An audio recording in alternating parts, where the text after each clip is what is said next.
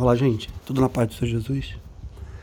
É uma das coisas mais difíceis para a gente conversar em termos de espiritualidade, de religiosidade, é exatamente a diferença entre uma coisa e outra, espiritualidade e religiosidade. Porque as pessoas não fazem essa diferença. Tem muita gente que realmente acredita que por pertencer a uma religião, por frequentar uma igreja, ela tem uma vida espiritual regular. E o cristianismo ensina algo um pouco diferente. Perceba, o cristianismo é a religião fundada por Jesus, a religião que tem Jesus, Cristo, como seu Senhor e Salvador, que Deus enviou ao mundo para nos perdoar os pecados, pagou na cruz o preço que nós deveríamos pagar.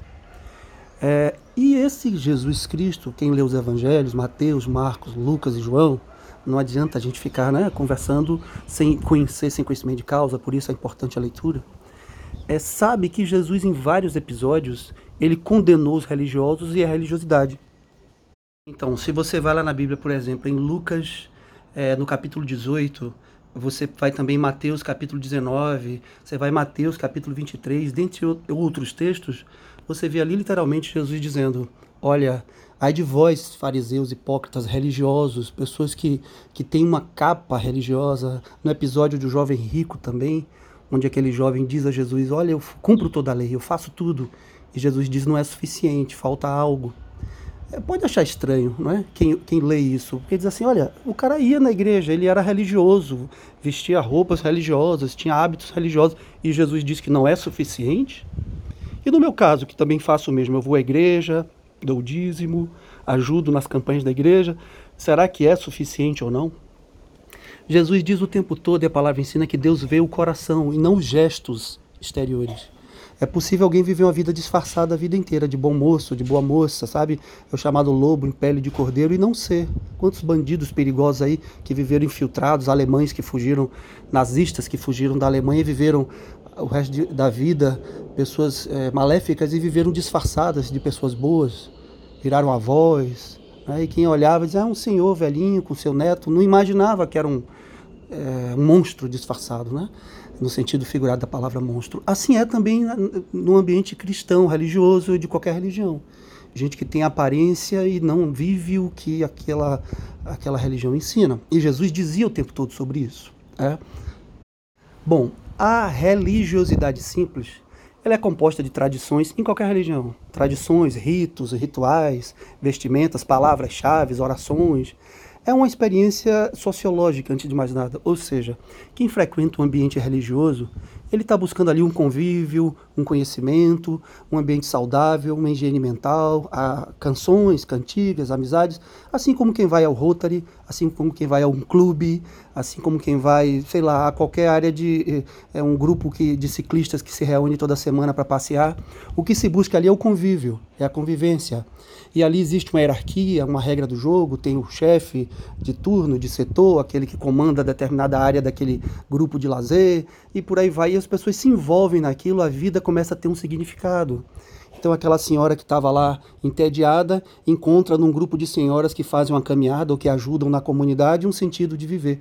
Tem muita gente indo na religião, indo nas igrejas só por esse motivo, para ter um sentido de viver. Se envolve nos trabalhos, entra na hierarquia ali do comando do grupo, é líder de um setor, só isso. É uma experiência sociológica que eu posso, como eu disse, reproduzir na igreja, na, no clube, na festa, na organização de um aniversário, no grupo de passeio de motociclistas. O que se busca ali é uma interação social. E a, a religião, tão somente é, olhada dessa forma, a organização religiosa, seja lá qual for o nome que ela tenha, o CNPJ que ela tenha, oferece isso como qualquer organização social. É uma experiência sociológica e cultural e que varia em tempo e lugar, cada lugar tem a sua. Porém, a experiência espiritual, o relacionamento com Deus, não depende disso. É possível estar numa ilha deserta, sem nenhuma experiência sociológica ou cultural e ter um relacionamento com Deus. Um náufrago, um navio que afundou e alguém conseguiu nadar até uma ilha deserta, e lá encontrou uma Bíblia e leu e aceitou Jesus como Salvador, falando aqui do cristianismo. Ele tem ali um relacionamento com Deus, orando, louvando, buscando a presença de Deus, sem passar por essas experiências. Não é? Sempre tenho voltado no exemplo do ladrão na cruz que se converteu no último momento, o próprio Jesus que estava o tempo todo fora do ambiente é, dito religioso, mas em comunhão espiritual com o Pai o tempo inteiro. E aí há toda uma diferença. Eu não estou dizendo que você pode tranquilamente não frequentar uma igreja, uma religião. É bom que frequente naquela que você se identifique. O que eu estou dizendo é que não basta isso. Não basta ser membro de organização religiosa. Não basta vestir como as pessoas vestem, ter o mesmo jargão no vocabulário, se não há um coração em comunhão com o Pai. E era isso que Jesus dizia quando ele fala o tempo todo: a minha vontade é fazer a vontade do Pai. Eu e o Pai somos um. Quem vê a mim vê o Pai. E seja feita a tua vontade quando ele diz lá no Pai Nosso, venha a nós o teu reino. Claro, ele está pedindo, venha a tua bênção sobre nós, seja feita a tua vontade, mais seja feita a tua vontade. Jesus tinha essa comunhão com o Pai. E é isso que ele convida a você e a mim. Você que talvez tenha crescido no ambiente religioso ou não, começou a frequentar agora, é bom essa interação social, é bom criar seus filhos num ambiente mais saudável, ok, mas não é suficiente, repito. É importante essa comunhão com o Espírito Santo, com a sua palavra, com a palavra de Deus e no relacionamento pessoal com o Pai, que você, com o Pai, desculpa, que você faz no seu quarto sozinho orando, da forma que você quer. Quando você canta desafinado lá no seu quarto, o pai ouve, assim como eu, quando minha filha pequena canta, mesmo que não esteja afinado, para mim é lindo porque ela está apresentando para mim. Assim Deus olha você, a sua cantiga. Você não tem que fazer parte do ministério do louvor necessariamente. Relacionamento é intimidade. E é isso que Deus busca. Infelizmente, muita gente não quer, que é a parte religiosa, que é o show, que é o espetáculo. É a espetacularização da religiosidade, infelizmente tão comum. Mas esses passam, sabe? O cristianismo de verdade é renúncia, é o amor da entrega, como Jesus ensinou, é o perdão, sabe?